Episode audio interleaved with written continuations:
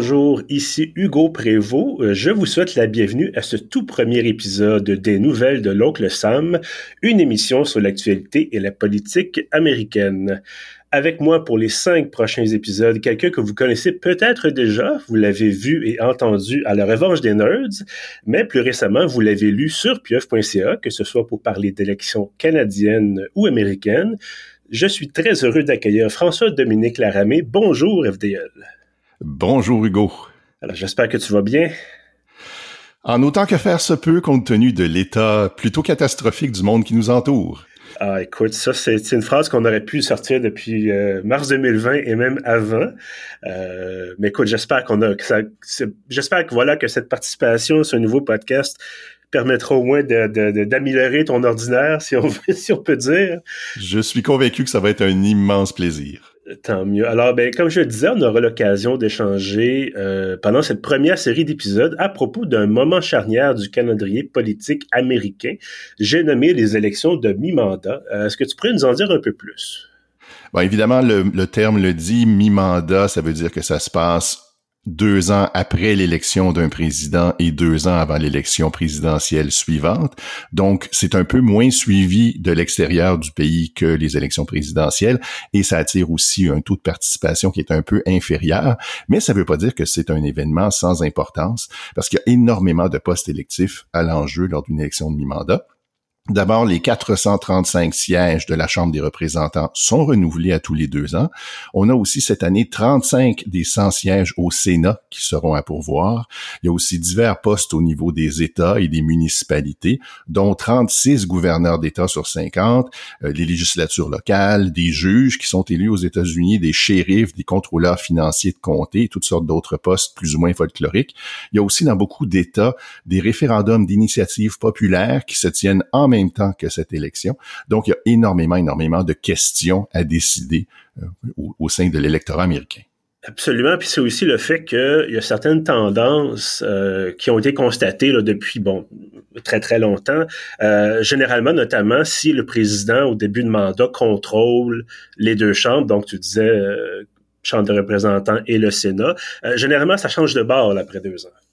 Ouais, c'est, c'est le parti du président perd presque toujours des sièges lors des élections de mi-mandat, surtout lorsque le président est relativement impopulaire. Joe Biden a été relativement impopulaire pendant la majorité de son mandat jusqu'à maintenant. Ça, ça a tendance à remonter depuis quelques mois avec certaines victoires législatives, mais il est quand même en assez mauvaise posture globalement parlant. Depuis 1970, le parti du président a perdu des sièges à la Chambre 11 fois sur 13 lors d'une élection de mi-mandat. Trump, lui, il y a quatre ans, en avait perdu du 40, ce qui est absolument gigantesque. Au Sénat, le parti du président a perdu des sièges huit fois sur 13. Il en a gagné seulement trois fois et il y a deux cas où il n'y a eu aucun changement. Trump, lui, en avait gagné deux. Et les marges dont les démocrates disposent en ce moment sont extrêmement serrées.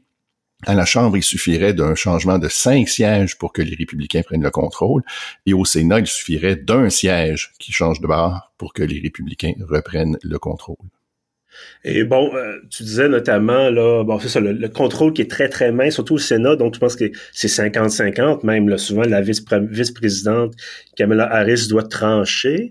Euh, Presque à tous les coups, oui. Voilà, et on ne parlera pas de Joe Manchin, de Kristen Sinema, on en aurait pour longtemps. Deux démocrates qui sont démocrates, mais entre guillemets ici, là, on va le préciser.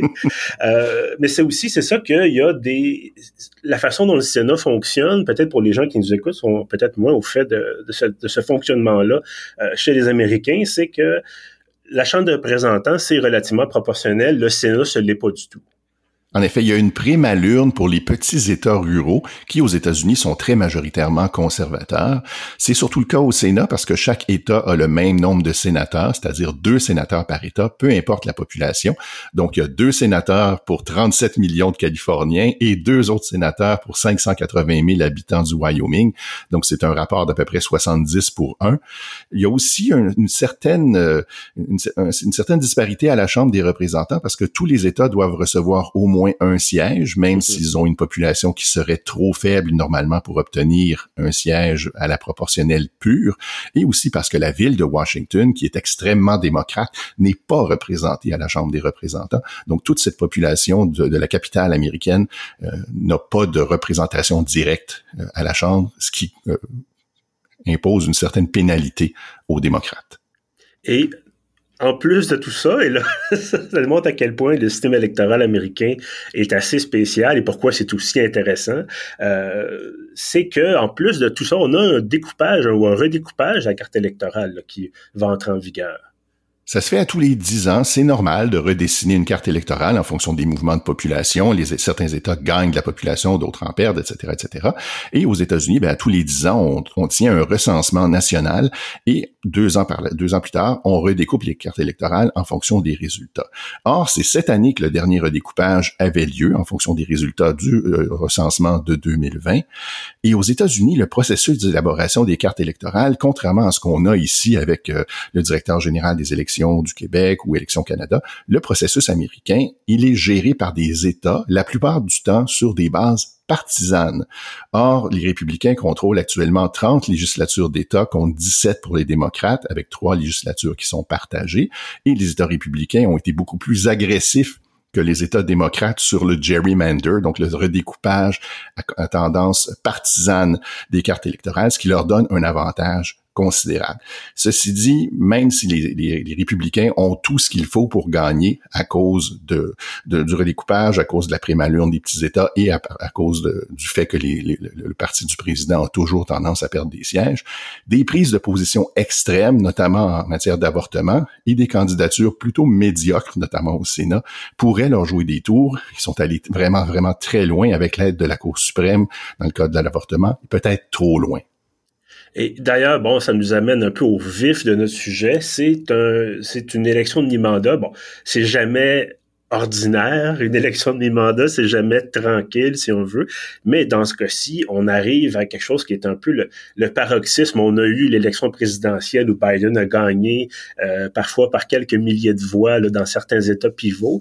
Et là, on est dans un contexte où, bon, la pandémie est un peu derrière nous, mais il y a quantité d'autres problèmes, tu as parlé de l'avortement, mais là, on a l'impression que les tensions qui étaient déjà extrêmes en 2020 à la présidentielle sont encore... On n'a pas de terme au-delà d'extrême, on manque, de, de, de, superlatifs ici. Le seul mot, disons le mot le plus neutre que je peux utiliser pour décrire le contexte politique aux États-Unis, c'est malsain. On n'a pas une élection normale entre deux ou plusieurs partis normaux qui présentent des candidats normaux et des programmes normaux pour convaincre un électorat normal. Le Parti républicain, maintenant, euh, c'est le parti qui refuse encore et toujours d'admettre que Joe Biden a gagné légitimement l'élection de 2020. C'est le parti qui est accoquiné avec des factions d'extrême droite, pour pas dire noyauté par un mouvement d'extrême droite, violent, conspirationniste, qui nie la légitimité des élections qu'il perd et qui a tenté de renverser le gouvernement par un coup d'État le 6 janvier 2021. Certains des ténors républicains croient dur comme fer à ces théories du complot. D'autres font semblant parce qu'ils ont peur de leur base. Je suis convaincu que Mitch McConnell, par exemple, qui est un fin calculateur, ne croit pas que Donald Trump a gagné en 2020. Mais s'il allait trop à l'encontre de sa base, il serait, euh, il, risquerait de perdre sa chance d'accéder au pouvoir, de redevenir le leader euh, du Sénat. Donc, il fait semblant d'y croire, ou du moins, il reste silencieux et laisse ça passer. Lesquels sont les plus dangereux? les vrais croyants purs et durs ou les calculateurs, la question, est, la question mérite d'être posée. Mais d'ailleurs, parlant de ces gens-là qui font semblant, les quelques républicains qui ont résisté tant bien que mal aux Trumpistes, je pense qu'on peut l'appeler comme ça, euh, la plupart, la plupart ne se représentent pas, ont déjà annoncé qu'ils quittaient la politique, ou comme euh, bon une certaine Madame McCain a décidé de euh, d'être debout contre vents et marées, mais a perdu sa primaire, c'est-à-dire l'élection, le choix du candidat qui se présentera pour le parti là, aux élections générales. Donc, euh, elle beau euh, justement être notamment à la commission sur les émeutes, la tentative du coup d'État du 6 janvier, euh, ça l'a pas empêché de d'être tassé finalement. Oui, on parle plutôt de Liz Cheney dans ce cas-ci. Oui, excuse-moi, mais excuse, j'ai complètement. Euh, oui, Cindy McCain est aussi euh, est aussi passé un peu de l'autre côté. Euh, donc ça, ça, Mais bref, Liz Cheney, en pardon, j'ai compris. En effet, sur les sur les 10, 10 représentants républicains qui avaient voté pour l'impeachment de Trump la deuxième fois, il en reste seulement deux qui pourraient être candidats encore au, au mois de novembre. Les autres ont soit pris leur retraite ou se sont fait montrer la porte de sortie, comme Liz Cheney qui s'est fait battre à plate couture dans la primaire du Wyoming.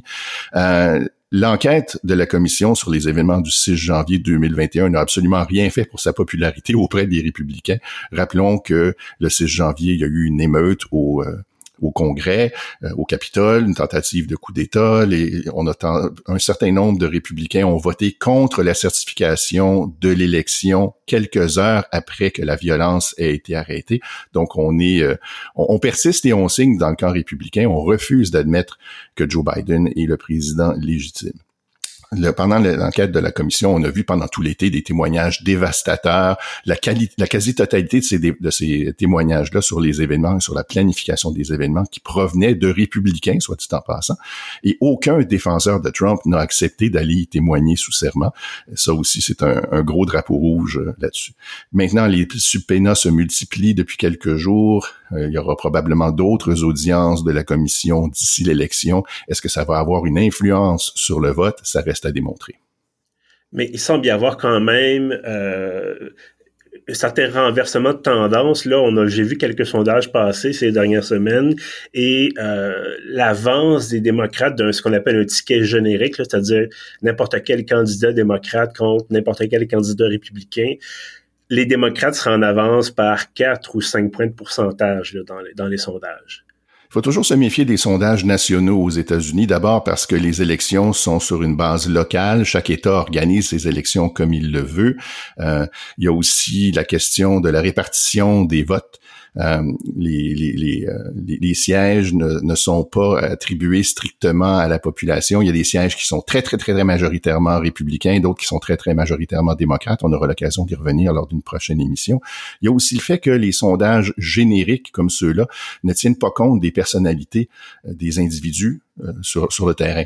Or, il y a une énorme prime à la popularité ou à, l'incumbency. Donc, le, le, le, candidat sortant, le député sortant a une forte avance euh, dans, dans l'esprit de la plupart de ses, de ses concitoyens. Il faut aussi dire que euh, ces sondages-là ne tiennent pas toujours compte ne, font, ne tiennent pas toujours compte de la probabilité que les gens se rendent aux urnes. Mm-hmm. Or, traditionnellement, les électeurs républicains sont plus âgés, ils sont plus enclins à voter, tandis que les électeurs démocrates, majoritairement jeunes ou des minorités ethniques, ont tendance à rester chez eux. Donc, oui, on a, euh, on a ces, ces sondages qui semblent, semblent démontrer une avance générique, mais est-ce que ça va se traduire par la participation au vote? Ça reste à démontrer.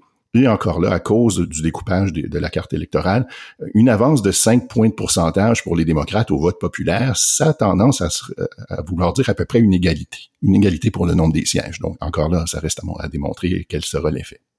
Euh, tout à l'heure, tu parlais de certaines candidatures médiocres ou en tout cas de, moins bonne qualité, des, gens qui se présentent en politique, on ne sait pas trop pourquoi, euh, ou en tout cas peut-être que autres ils savent, mais nous on, on, se rend compte que ça reste un grand mystère. Euh, c'est pas juste pour les postes euh, au Sénat ou à la Chambre qu'on trouve ces gens-là, mais aussi des gens qui, euh, des très grands partisans de Trump par exemple, qui pourraient être élus au poste de secrétaire d'État dans les différents États américains. Et là, ça, ça pourrait avoir une influence en 2024. Oui, parce que les secrétaires d'État à l'intérieur des États n'ont pas du tout le même rôle que le secrétaire d'État au fédéral, qui est une sorte de ministre des Affaires étrangères. Au niveau des États, le secrétaire d'État est notamment en charge de la gestion des élections. Donc, c'est un poste partisan, donc l'équivalent américain dans, l'État de New York ou dans l'État du Vermont du directeur général des élections du Québec est un partisan. Et ça peut faire une énorme différence. Il y en a au moins 11 parmi les candidats républicains euh, au poste de secrétaire d'État cette année qui sont qui soutiennent ouvertement le gros mensonge, le big lie de l'élection volée. Et comme ils vont superviser les prochaines élections présidentielles dans leurs États, ça pourrait faire une énorme différence. Selon le journaliste Daniel Dale de CNN, il y a aussi au moins 19 des 35 candidats républicains au Sénat qui ont nié ou mis en doute l'élection de Joe Biden ou qui ont carrément voté pour qu'elle ne soit pas reconnue. Le dernier en liste, c'est Dan Bolduc, un général à la retraite qui se présente à l'élection sénatoriale au New Hampshire, qui non seulement est convaincu que Trump a gagné, mais il pense aussi que le gouverneur de son État, Chris Sununu, qui est lui-même un républicain mais plus modéré, serait un sympathisant communiste chinois qui aurait gagné son poste frauduleusement avec des marges mathématiquement impossibles. Parmi les candidats républicains à des postes de gouverneur, c'est 22 sur 36 qui soutiennent le Big Lie. Euh, d'autres tentent, de, se distancer de ces positions extrêmes, mais seulement après avoir gagné leurs élections primaires. donc, une fois qu'on a obtenu le soutien de la base républicaine, on peut tenter de pivoter un peu vers le centre. C'est le cas notamment de Blake Masters, le candidat au Sénat en Arizona, qui affronte l'astronaute Mark Kelly, et dont le site web mystérieusement ne parle plus de l'élection volée depuis depuis, depuis qu'il a gagné sa primaire. Et si on peut même rajouter une couche de plus, parce qu'évidemment, il y a toujours quelque chose de plus à rajouter, on a l'impression que c'est un peu la, poupée russe électorale. On enlève une couche et là, ah, il y a une autre couche de scandale ou une autre couche de, controverse et là, on continue, on continue, on continue et s'il n'y a pas de fin. Là. Donc, en plus de Est-ce que le choix du mot russe est un accident? Écoute, je veux pas m'embarquer dans ces dans des histoires d'influence ou de, tentatives de, d'influence électorale. Euh, mais c'est ça. Donc, en plus de tout ça, en plus de ces candidats-là qui croient à finalement ce qui sont des, des, mensonges, là, on va pas se le cacher, ce sont des mensonges et hontés. Euh, voilà. Et donc, en plus de tout ça, on a ce qu'on appelle des fois de former guy, l'ancien président Donald Trump, euh, qui a eu de la visite chez lui il n'y a pas tellement longtemps de la part d'une certaine police fédérale, donc du FBI. Donc, on a une enquête criminelle en ce moment sur des documents secrets qui ont été saisis à Mar-a-Lago, le domaine de Donald Trump euh, en Floride. Des documents que Trump prétend lui appartenir ou qu'il aurait déclassifiés sans le dire à personne ou qu'il affirmait avoir retourné depuis longtemps et que les perquisitions ont quand même retrouvé dans une pièce de sa maison en Floride. Bref, l'histoire ou la justification change à tout bout de champ. Euh, certains de ces documents sont tellement hautement secrets que même certains hauts dirigeants de la sécurité nationale ignoraient jusqu'à leur existence. On a aussi trouvé des dossiers vides marqués top secret dont les contenus sont maintenant on ne sait où. Est-ce qu'il y aura des accusations euh, portées euh, avant l'élection, d'autres révélations, on ne le sait pas, mais les mandats de perquisition qu'on a pu voir sont graves. On parle au bas mot d'infraction aux lois sur l'espionnage. Imaginez un ancien président qui pourrait être accusé en vertu des lois sur l'espionnage pour avoir trahi son propre pays c'est quand même assez spectaculaire et je, je crois qu'on avait vu passer dans les médias justement que au moins un des documents portait sur les capacités nucléaires d'un pays étranger. Donc, c'est quand même pas rien. Euh, évidemment, capacité nucléaire d'un pays étranger, la liste est assez limitée. Euh, est-ce que c'est la Corée du Nord? Est-ce que c'est la Russie, Israël, la Chine? On peut, on ne sait pas. Euh, mais il n'y a aucune bonne réponse là-dedans. il n'y a aucune bonne réponse. Vraiment aucune. Effectivement. Ben, je veux dire que le document existe on peut concevoir, ça serait logique qu'un président américain soit informé des capacités nucléaires d'un pays étranger, mais que le document se retrouve chez Donald Trump, euh, c'est un peu comme si la police débarquait dans mon condo ici à Montréal et euh, retrouvait des documents de la GRC ou de la euh, du SCRS et dit ah qu'est-ce que ça fait ici? Ah je l'avais déclassifié moi-même voilà. J'avais le droit de l'amener chez moi ouais, c'est cousu de fil blanc comme explication, mais éventuellement, il va falloir qu'on arrive à une véritable explication de ce qui s'est passé. Et c'est un peu ça, ce qui, est, ce qui, est, très intéressant dans cette élection de mi-mandat. Euh, ben, comme je le disais, généralement, toute élection pas seulement sur un sujet, mais sur plusieurs dossiers. Mais là, il y a tellement de choses qui sont périphériques, euh, parce que l'élection, c'est pas sur Donald Trump, euh, mais ça semble devenir un peu avec cette histoire-là de Mar-a-Lago, avec cette histoire-là du, fameux Big Lie qui veut pas disparaître. On voit que Donald Trump est, est pas disparu lui non plus. Là. Il n'est pas disparu non plus et la Cour suprême des États-Unis n'est pas disparue elle non plus. L'élection pourrait se transformer en une sorte de référendum sur la légitimité de la Cour suprême, notamment à cause de la décision Dobbs qui renversait Roe v. Wade et des histoires d'horreur qui ont suivi. Cette décision-là qui invalidait le droit à l'avortement au niveau fédéral a vraiment enragé une bonne partie de la coalition démocrate, notamment parce qu'elle remettait en vigueur un certain nombre d'anciennes lois des États euh, qui avaient été euh, suspendu par Roe v. Wade dans les années 70. Et on a vu toutes sortes de monstruosités qui, qui sont arrivées presque tout de suite euh, par, par, après. Par exemple, une petite fille de 10 ans en Ohio qui était tombée enceinte après un viol a dû se sauver en Indiana pour recevoir un avortement parce que c'était illégal pour elle de recevoir en Ohio. Et le gouverneur de l'Indiana a lancé une enquête sur la médecin qui a pratiqué l'avortement et non pas sur le crime à l'origine. Une, adolescente en Floride à qui on a refusé un avortement parce qu'elle est supposément pas assez mature pour prendre la décision. Euh, des femmes qui subissent des grossesses ectopiques donc des grossesses qui ne sont pas viables et pour qui l'avortement est la seule façon de sauver leur vie, ben elles doivent attendre d'être euh, dans des souffrances atroces à l'extrême limite avant de pouvoir recevoir possiblement un avortement. Euh, il y en a d'autres qui se font refuser des traitements euh, de toutes sortes jusqu'à ce que leur vie soit en danger immédiat parce que les médicaments dont elles auraient besoin pourraient causer un avortement. Alors, officiellement, les républicains veulent que la question de l'avortement soit réglée État par État, mais dans les faits, c'est pas très populaire, euh, donc ils ont tendance à, reculer un petit peu là-dessus. Euh, il y a le 2 août dernier, par exemple, au Kansas, il y a eu un État très, un État qui est, très conservateur. Il y a eu un référendum sur l'avortement et les partisans du libre choix ont gagné par 18 points de pourcentage, qui est absolument gigantesque. Les, avocats républicains ont donc tenté d'empêcher la tenue d'un référendum similaire euh, sur un amendement à la Constitution de l'État du Michigan qui aura lieu lors de l'élection de mi-mandat, un amendement qui codifierait le droit à l'avortement parce que la pétition qui demandait le référendum, signée par plus de 750 000 personnes, contenait, selon eux, des mots mal espacés. Donc, il n'y avait pas assez d'espace entre les mots et ça aurait induit 750 000 personnes en erreur. Évidemment, la Cour suprême de l'État les a envoyés paître. et euh, on ajoute à ça euh, Lindsey Graham, le sénateur de la Caroline du Sud, un vieux garçon de 67 ans sans enfant, qui vient tout juste cette semaine de jeter un bâton dans les roues de la stratégie républicaine officielle là-dessus, en déposant un projet de loi qui interdirait l'avortement après 15 semaines partout au pays, avec quelques exceptions en cas de viol ou d'inceste ou pour sauver la vie de la femme, mais pas en cas de détection de malformation mortelle chez le, fœtus après 15 semaines. Donc, officiellement, le, la stratégie des républicains est de retourner tout ça aux États, mais en même temps, si on réussit pas à imposer ce qu'on veut au niveau des États, ben on va peut-être essayer de le faire au niveau fédéral. Donc bonjour l'hypocrisie. Et il faut pas oublier non plus que, bon, tu parles de la Cour suprême, la majorité républicaine a été nommée par Donald Trump, qui a nommé trois juges, si mon, si mon souvenir est bon. C'est bien ça? Trois juges nommés par Donald Trump, dont certains dans des circonstances pour le moins discutables. Mm-hmm. Euh, on pourra revenir, on pourra revenir là-dessus un peu plus tard euh, au cours de la saison. Et euh, à l'opposé de ça, du côté démocrate, parce qu'évidemment, il faut parler du côté démocrate, on a un Joe Biden, tu disais, bon, qui a été peu apprécié en début de mandat, qui a eu des difficultés législatives avec son propre parti notamment, mais qui là est de retour, euh, même ce qu'on appelle peut-être, tu pourrais y faire référence à Dark Brandon. On a vraiment là un retour de balancier du côté des démocrates.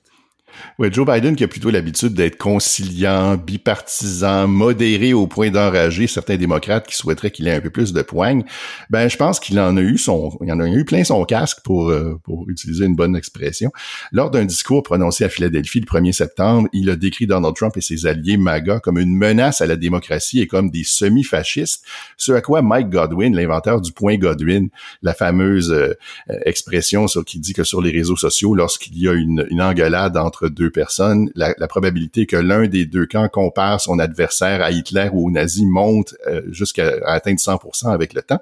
Ben Mike Godwin, lui, s'est insurgé du fait que Biden décrive les MAGA comme des semi-fascistes. Il s'est insurgé contre l'utilisation du mot semi. Alors, pour lui, ce sont des fascistes. Point à la ligne. Donc Biden euh, a aussi engagé quelqu'un pour euh, s'occuper du compte euh, Twitter de la Maison Blanche qui avait qui avait fait les, mêmes fonctions au New Jersey au, précédemment et qui a une plume pour le moins acérée. Donc mm-hmm. on est beaucoup plus combatif qu'on ne l'était. Par exemple, lorsque Marjorie Taylor Greene, une représentante d'extrême droite, a dénoncé l'annulation de 10 000 à 20 000 dollars de dettes d'études par euh, par personne lors il y a quelques semaines, le compte Twitter officiel de la Maison Blanche s'est empressé de rappeler qu'elle-même a bénéficié de la radiation de 183 000 dollars de prêts en soutien pandémique consenti à une de ces entreprises. On n'aurait jamais vu ça l'année dernière. Biden se, serait pratiquement excusé euh, mm-hmm. et aurait passé tout ça sous silence. Bien sûr, ça fait pas l'affaire de tout le monde. Donc, le ton monte dans les deux camps euh, à un moment euh, bien sensible. Oui, parce qu'effectivement, on a l'impression que Biden a pris quelques pages du, du, du, manuel de Trump, c'est-à-dire d'être plus combatif, mentionnais, d'attaquer, d'attaquer davantage. Euh, son fameux discours là, récemment à Philadelphie, l'éclairage était sombre, c'était rouge, euh, d'où cette fameuse expression du Doc Brandon. Et là, je vais peut-être expliquer rapidement, c'est Let's Go Brandon était une allégorie pour dire quelque chose, une insulte à l'endroit de Joe Biden. Euh, et là, les démocrates ont essayé de récupérer, ont réussi en partie à récupérer cette image-là pour donner l'impression que Biden, une espèce de, super homme, super héros, euh, qui ça y a pris un an ou deux pour prendre son élan, mais finalement, c'est ça là, c'est les, les succès législatifs. Euh, on annonce, tu mentionnais l'annulation d'une partie des, dettes d'études. Euh, on a réussi à tuer, on étant les Américains, on a réussi à tuer le patron, le nouveau patron d'Al-Qaïda. on a plusieurs succès qui s'accumulent et euh, devant, tu disais, ces tensions-là qui montent. Nous, les médias, on n'a pas l'air d'être vraiment capables de s'intégrer dans cette machine-là. Ça, c'est ce qui est le plus inquiétant selon moi, parce que l'écosystème médiatique américain n'est toujours pas plus outillé pour couvrir un combat asymétrique qu'il ne l'était avant l'élection de Trump. On essaie de faire comme si tout était normal, comme si c'était une course de chevaux entre deux partis qui euh, sont relativement équivalents et qui ont simplement des positions différentes. On essaie d'équilibrer la couverture, un peu comme un arbitre de la Ligue nationale de hockey qui gère son match en donnant le même nombre de punitions aux deux équipes, ce qui revient à favoriser celle qui triche le plus, on s'entend. Alors, par exemple, CNN vient d'effectuer un virage à droite. Il appartient maintenant à Discovery depuis avril dernier et le nouveau PDG de CNN, Chris Lick, voulait améliorer l'image de son réseau auprès des républicains qui le détestent. Alors, il s'est séparé de quelques journalistes et commentateurs qui avaient été très critiques envers Trump pour les remplacer par des gens plus conservateurs. Le ton a changé. Donc, CNN bifurque un peu vers la droite. Euh, est-ce que c'est la bonne solution? Sans doute pas, parce que ça veut dire donner le même poids au mensonge et à la vérité. Euh, clairement, l'écosystème américain n'est toujours pas prêt à dénoncer les mensonges si ça veut dire paraître biaisé en, contre un parti plutôt que contre l'autre. Mais il faut quand même le rappeler, et ça, je pense que c'est factuel. Il y a un parti qui, dont des membres, pas tous, mais dont une bonne partie des membres ne reconnaissent pas le résultat d'une élection démocratique, ont tenté un coup d'État pour renverser le gouvernement, ce qui s'était pas vu euh, aux États-Unis depuis, je sais pas, 1812 peut-être? Depuis la guerre civile, sans aucun doute. Oui, effectivement. Depuis la guerre civile, effectivement. Euh, mais je parlais, bon, l'attaque, une, attaque directe contre le Capitole, je pense que ça remonte à 1812 et la guerre contre les, les Britanniques. Euh, oui, lorsque les Britanniques ont brûlé le Capitole, en effet. Voilà. Mais bref, on a ce parti-là, le Parti républicain, et on dira ce qu'on voudrait des démocrates. Je pense pas qu'il y ait aucun démocrate relativement modéré, en tout cas dans, l'orbite du président ou ailleurs, qui appelle à faire la même chose si jamais ils perdent. Là. Il, y a, comme une espèce de, de, monde parallèle et effectivement, euh, cette idée-là de la couverture équitable, c'est malmené. Là. C'est, c'est vraiment, c'est, vraiment, euh, ça l'était déjà en 2016 quand Trump a été, euh, a été élu. Euh, c'est encore plus mis à mal. On a l'impression que les modèles ne fonctionnent plus. On s'entend que reconnaître la légitimité d'une élection qu'on perd, c'est le minimum vital en démocratie. Mm-hmm. Si on n'a même plus ça, on n'a plus de démocratie. Et pour le moment, euh, l'écosystème médiatique américain ne semble pas prêt à faire le pas et à dénoncer cet état de choses. François-Dominique Larabé, merci beaucoup pour ce premier épisode, ce tour d'horizon. C'est un petit peu inquiétant. On espère quand même que ça va bien se passer, qu'il n'y aura pas de, violence ou de, de, scandale. Euh, Espérons qu'on sera encore là en bon état pour faire le prochain épisode. Voilà, exactement. Mais je, je regarde espoir. Je suis prudemment optimiste. Euh, on avait tous peur avec l'élection de 2020 et ça c'est quand même relativement bien fini, malgré l'émeute euh, en 2021 des 6 le 6 janvier. Mais bref, on est encore là pour en parler. On devrait être encore là, d'après moi, pour en parler. Euh, je pense que c'est dans deux semaines. Donc, on va se revoir dans les environs du 26 septembre. encore une fois, merci beaucoup pour ce, ce premier tour d'horizon. Merci à toi. Et à ceux qui nous écoutent, évidemment, merci d'être au rendez-vous pour ce tout premier. C'était le premier épisode, voilà, des nouvelles de l'oncle Sam. On se retrouve, comme je disais, dans deux semaines. En attendant, ben écoutez, vous pouvez certainement vous abonner au podcast. On est sur Apple Podcast, sur Spotify, sur Google Podcast et notre hébergeur Balado Québec. Et avant de vous laisser, euh, je vous invite aussi à vous abonner à l'infolettre de pieuf.ca. Vous allez sur le site, dans la colonne de droite, il y a un formulaire à remplir en quelques secondes et vous avez à chaque samedi matin tous nos contenus, y compris bien sûr les podcasts. Sur ce, je vous dis merci et à bientôt.